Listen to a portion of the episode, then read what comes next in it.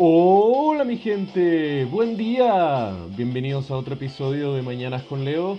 Soy yo, puta, Leo. ¿Cómo amanecieron? Pensaron que no iba a haber episodio de sábado tan tempranito, ¿no? Ah, ah, de que a mí me iba a devorar la noche, que iba a estar durmiendo en estos instantes. Bueno, no.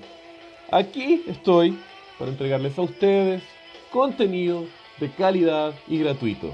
Ese es mi deber su fiel servidor, estando yo aquí. Pero loco, no les prometo nada de que mañana voy a estar aquí. Así como puede que esté durmiendo, puede que esté cansado, puede que esté aún carreteando. Así que no se hagan esperanzas de que esto se vaya a repetir. Esta puede ser una anomalía y después voy a poner en la descripción de los episodios de lunes a viernes, episodios mañaneros. Pero, ya que estamos aquí, loco, démosle. Es un sábado. Mira esta música, escuchen, escuchen. ¡Qué grande Joe Satriani, loco!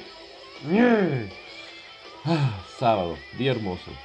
¿Sabían ustedes que, ya que tenía que buscar algún dato friki para ustedes esta mañanita, el sábado, al igual que muchos otros idiomas, viene la palabra del, del hebreo Shabbat, que es el día del reposo, el día del descanso.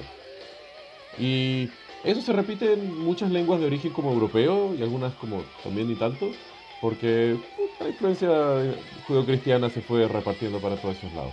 Pero, dato curioso, en otros lados, eh, la palabra que se utiliza para el día sábado viene del día de Saturno. Por ejemplo, en inglés, Saturday, Sat, Saturno. Yeah. Y algo súper loco es los idiomas escandinavos, como el danés, el sueco y algunas de esas locuras donde todos hablan así.